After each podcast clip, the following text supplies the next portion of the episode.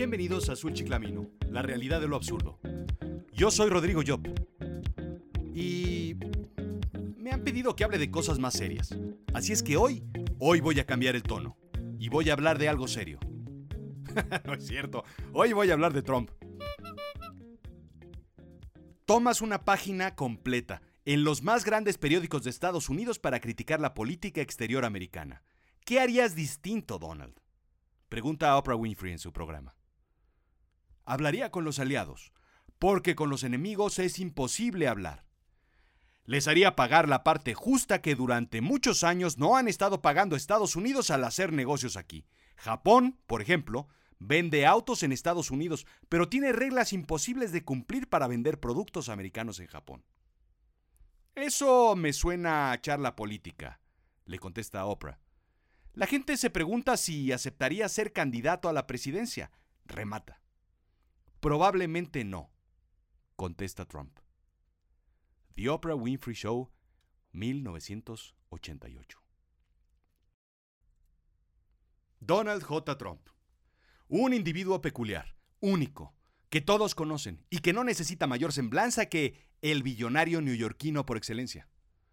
Seguramente era el niño que en la escuela siempre llevaba un balón nuevo, pero nadie quería jugar con él.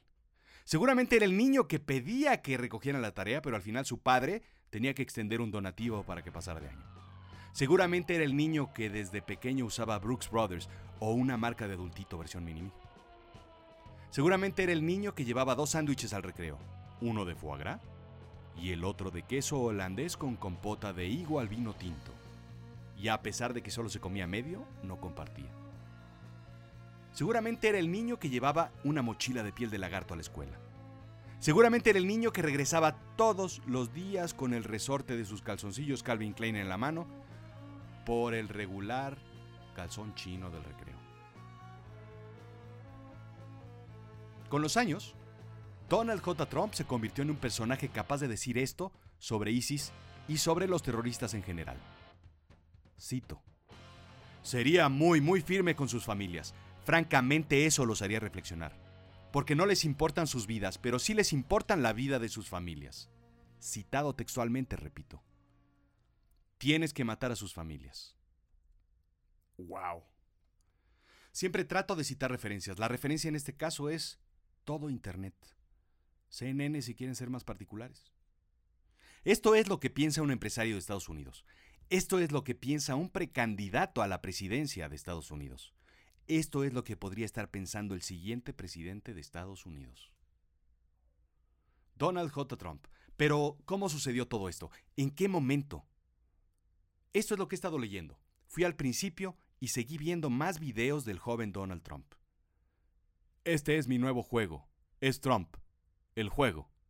Cita en un comercial en 1988. Creo que te gustará. Brillante y explícito para vender un juego. Qué honor debe ser para ustedes el honrarme a mí hoy. Menciona en una entrega de premios. Trump en WrestleMania. La batalla de los billonarios, en la que se pelea con Vince McMahon. Un entretenido show de lucha libre en donde se bate a golpes en el suelo con otro billonario. Trump Cuenta un chiste en su roast. Roast es un género de comedia en el cual el invitado, en este caso Trump, es blanco de chistes duros y crueles por parte de otros invitados. En cualquier cena familiar, para que entiendan, a esto se le llama media hora de carrilla contra el primo Cleto. Y cuenta, ¿cuál es la diferencia entre un mapache mojado y el pelo de Donald Trump? Un mapache mojado no tiene 7 billones de dólares en el banco. Eso es Donald Trump. Así es que yo en lo particular no divido a Trump el showman de Trump el político. Para mí, el segundo no existe. No existe desde mi punto de vista un Trump precandidato. Ya sea en su programa de Apprentice o en cualquier debate presidencial, solo existe Trump el showman. Dice la revista Medical Daily que hay dos razones por las cuales admiramos a las celebridades. 1. Nuestro obsesivo deseo de saber sobre ellos, el chisme, o más en particular el morbo, porque es una táctica de los primates que nos permite convertirnos en primates más exitosos como los que admiramos. Subsistir y evolucionar. Número 2. Saber cómo se comportan otros socialmente mejor acomodados que te permitan imitar ese comportamiento y navegar por los círculos sociales. Ajá. Sin embargo, la revista Psychology Today dice que admiramos a una persona por sus habilidades en un área. Bueno, esto cuando las celebridades hacían algo. Hoy en día, las celebridades son celebridades simplemente por ser celebridades. Sin embargo, admiramos a alguien por lo que hace y cómo lo hace, y más aún si es exitoso haciéndolo. Entonces, esa admiración la extrapolamos a otras actividades de esa persona y pensamos que debe ser igual de exitoso en todo lo que hace. Es decir, nos ponemos los lentes de la admiración y apuntamos a otras áreas. Esa es, al menos a mi entender, el gran error que cometemos al juzgar. A esto se le llama efecto halo. El hijo de un buen futbolista será bueno porque su padre fue un gran futbolista. Un buen hombre o una buena mujer debe ser entonces una buena madre o un buen padre, una buena ama de casa o un buen amo de casa. Debe llevar bien una familia porque así es en todo. Como Trump es un hombre exitoso en los negocios, entonces debe ser exitoso en manejar a los Estados Unidos como una empresa exitosa. Y esa es la trampa. Donald J. Trump. Solo un personaje como Trump puede hablar de la siguiente forma. 1. Los mexicanos son violadores, algunos puede que sean buenas personas. 2. Necesitamos cámaras en las mezquitas. 3. Construiré un muro en la frontera el cual pagará México. 4. La gente buena no trabaja en el gobierno. 5. Puedo decir que si Ivanka no fuera mi hija, saldría con ella. Bueno, mejor ahí la dejamos. Pero si hay algo rescatable en todo este show de Trump, sería bueno tomar una práctica. En vez de escuchar, he recibido la renuncia del secretario de Gobernación, Emilio Chaufet, a mí me gustaría oír, Emilio, you are fired. En esta administración me gustaría oír. Chong, you are fired. ¿O qué tal? Videgaray, ¿no crees que ya es suficiente?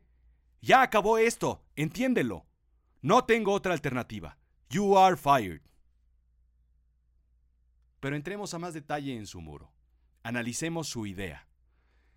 Igmur.com hace un cálculo sobre el costo del muro.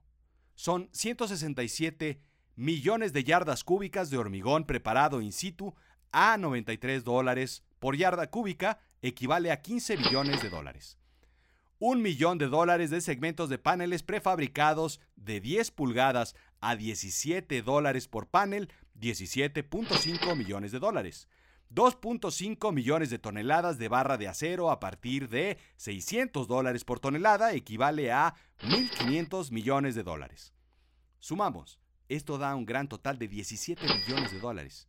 Si se liquida con tarjeta Palacio, te dan 10% en monedero electrónico. Este es el presupuesto de la NASA. Podríamos entonces eliminar los programas espaciales y pagar un muro. Bien, pero tengo una idea. Un análisis de Frontline PBS dice que 600 billones de dólares, aproximadamente, se consumen anualmente en drogas en Estados Unidos. Dirá el señor Trump, que vienen obviamente de otros sitios digamos, México. Dos terceras partes de las ganancias las hace el vendedor a menudeo, es decir, quien coloca la droga en las calles. Ese ingreso se queda en Estados Unidos. Entonces, si México no recibe el beneficio financiero proveniente de las drogas que se consumen en Estados Unidos, al igual que dijo que Estados Unidos no recibe el beneficio financiero de los negocios hechos con Japón, ¿por qué entonces no recibimos los dividendos de esos ingresos de drogas? que se quede con los ingresos y que gaste su muro con las drogas que se consumen en Estados Unidos. O tal vez prefiera devengarlos de un recorte presupuestal de sus más de 500 billones de dólares en armamento o los 70 billones de dólares en educación, que por lo visto no están funcionando muy bien. Tal vez, mejor idea, si en vez de un muro Hacemos una zanja enorme en toda la frontera, la llenamos de agua y separamos a Estados Unidos del resto del continente. Yo soy de la idea de que Trump jamás cuajará. Soy de la idea incluso que no hay ningún interés por Trump de llegar a la Casa Blanca. Soy de la idea que solamente está invirtiendo en su marca Trump. Y ahí es donde está el retorno que el señor conseguirá. Terminando todo esto, alguien más estará en la Casa Blanca y en lugar de Trump, su marca será Trumpísimo. Esto fue Azul Chiclamino, la realidad de lo absurdo. Yo soy Rodrigo Job. Sígueme, arroba rodrigo-job. Escríbeme rodrigojob.yahoo.com o visítame yodemente.com.